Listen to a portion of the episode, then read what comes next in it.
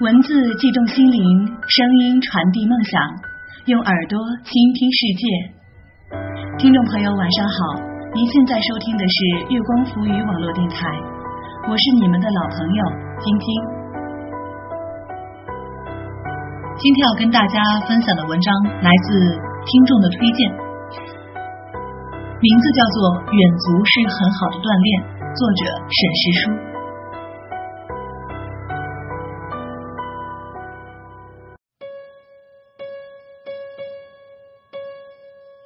足是很好的锻炼。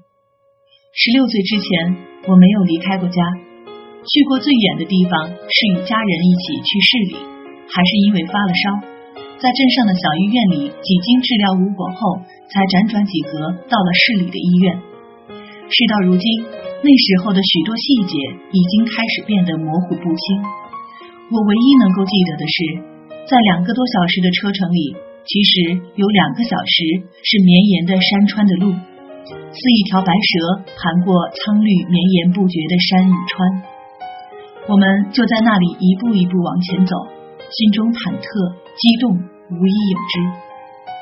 其实那并不过是一段寻常的路，说到底，大概是人的念旧情怀作怪，在过后很多次踏着薄暮的山川远走。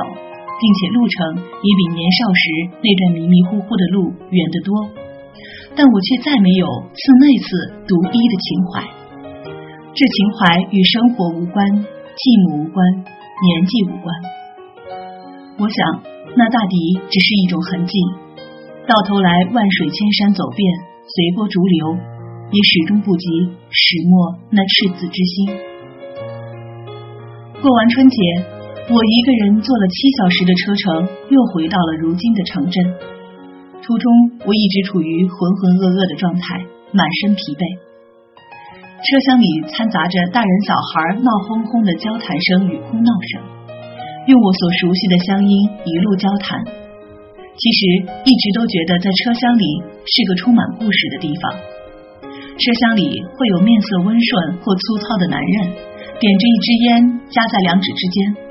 从嘴里呼出浓烟滚滚的烟雾，围绕在身旁，谈着这一年来的收成。从他满脸严峻的面色，大抵能够猜想这一年的收成并不如人意。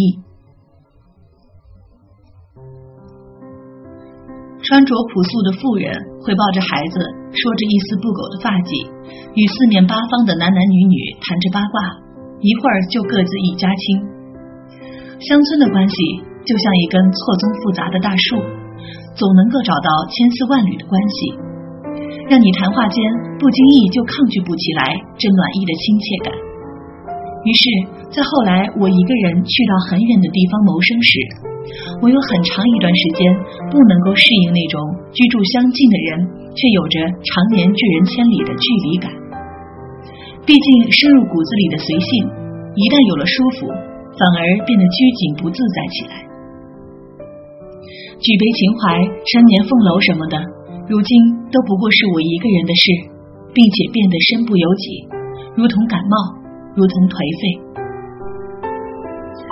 记得我第一次坐远途车时，像一个刺猬，周身里裹满荆棘，不得安宁，生怕一个不小心就坐过了头。毕竟一个人，人生地不熟，就一个人坐在靠窗的卧铺上，早上天还没亮就上车。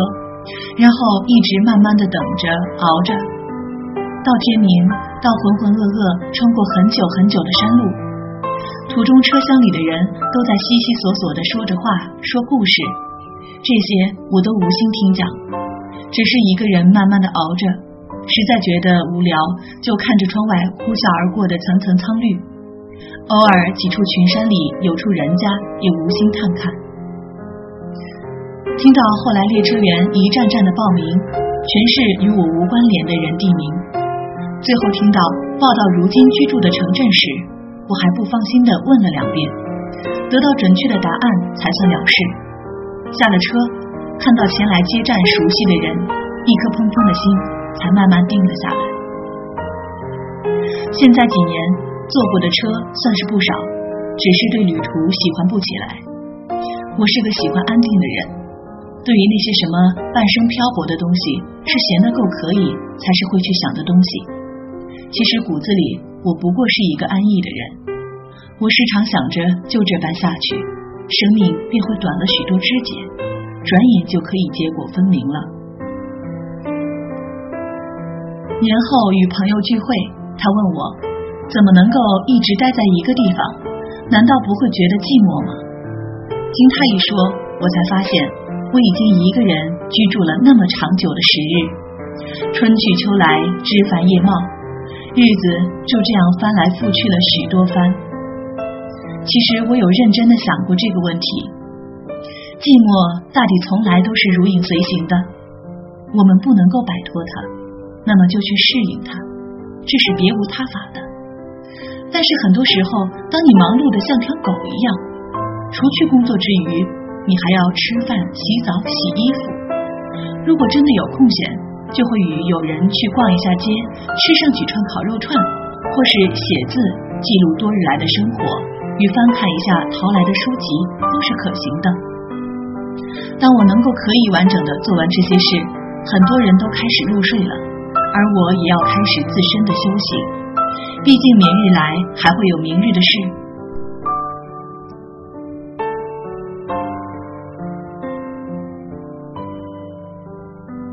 生活就这样承载了我的日复一日，生活平庸，但至少不差强人意，至少每一天都是属于自己的好天气。而寂寞什么？老实说，我连生活都花去了我大半的精神气。风花雪月那些闲话，不过是信口拈来的话，就像蒙在玻璃上淡淡的雾气，风一吹就早早散。更何况。我从来都不认为我是懂得那么多的人。刚过完十八的生日，生日那天与家人一起去了镇上的寺庙拈香，奶奶求了好几个平安符，我分得了一个，挂在钥匙扣上，草草了事。就这样度过了自己的成人礼，没有蛋糕蜡烛与呼朋引伴的庆贺。其实，在很多人看来，十七八的年纪。我想给人更多的感觉，应该是张扬、轰烈和略显明媚矫情。其实不尽然。沈母鸡跟我说过，他十八岁时刚刚结束了高考，一个人来到了扬州上大学。两年后，我与他相守，听他轻描淡述的说起来，好像不过是一件很寻常的事。我便是赏识这样的女子，生性平和，心性宽广，懂得过往最多的经历。也是属于自己一个人的事，慢慢收敛秉性，成为一个淡然的人。其实现在的他，也慢慢在往这个方向走过去，掌握了自己的生活节奏，变得更美好的自己，一切都是有可能的。将来的事谁都无法预测，但是都会有属于自己的那一份生活。小餐桌上，梳妆雪柜及两份红茶。厨房炉火，开水自沸腾。一个人或是两个人，还是来来往往，各自拥挤的人生，寂寞的、颓废的、平庸欢喜的，不过都是处处一样。转眼就一朝到天光去了。花了一个上午，匆匆阅读青山七惠的一个人的好天气，喜欢他那里面描写精致清新的生活细节，一点一滴熟悉的感觉。想起他在文中写道，关于自己从小就喜欢拿别人的小东西，零零碎碎的作为自己的收藏，橡皮、夹子、小彩笔之类的放到自己的兜里，自我安慰这不算偷，只是回收，以此消除内心的犯罪感。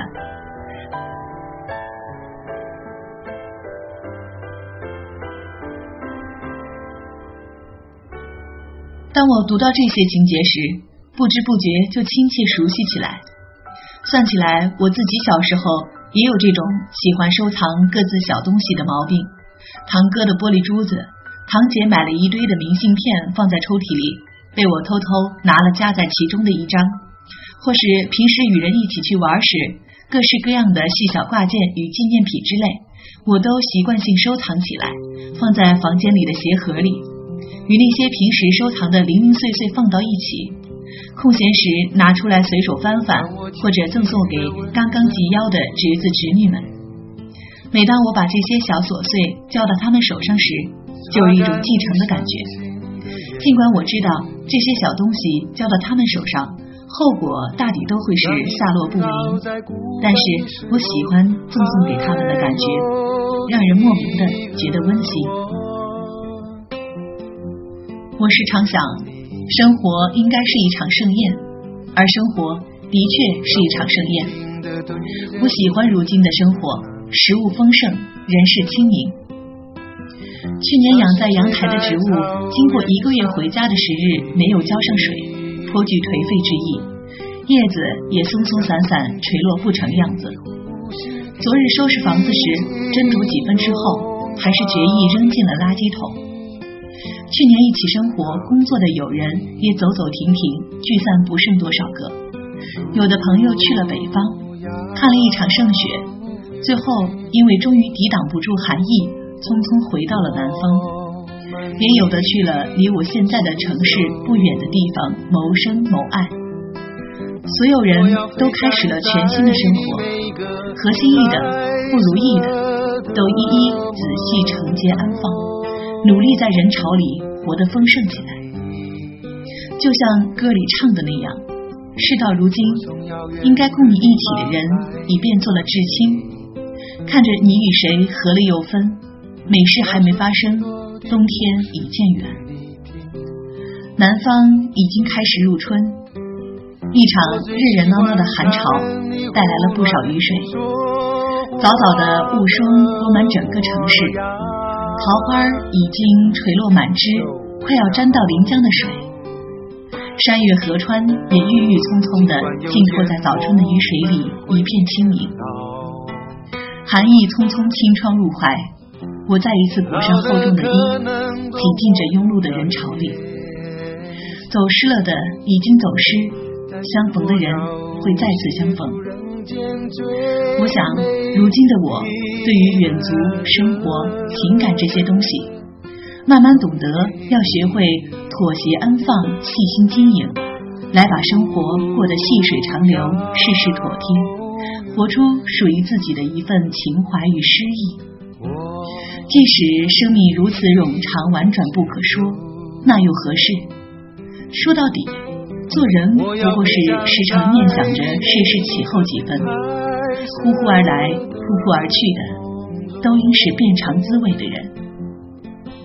我始终相信，远足是很好的锻炼。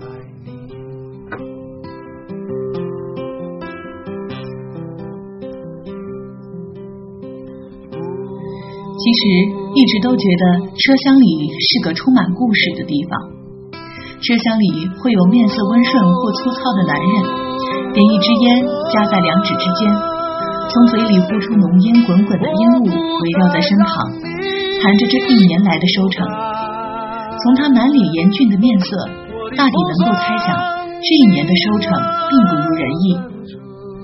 穿着朴素的妇人会怀抱孩子，梳着一丝不苟的发髻，与四面八方的男男女女谈着八卦。一会儿就各自一家亲，乡村的关系就像一根错综复杂的大树，总能够找到千丝万缕的关系，让你谈话间不经意就抗拒不起来这暖意的亲切感。于是，在后来我一个人去到很远的地方谋生时，我有很长一段时间不能够适应那种居住相近的人却有着常年拒人千里的距离感。毕竟，深入骨子里的随性，一旦有了束缚，反倒变得拘谨不自在起来。举杯情怀、陈年风楼什么的，如今都不过是我一个人的事，并且变得身不由己，如同感冒，如同颓废。一起走到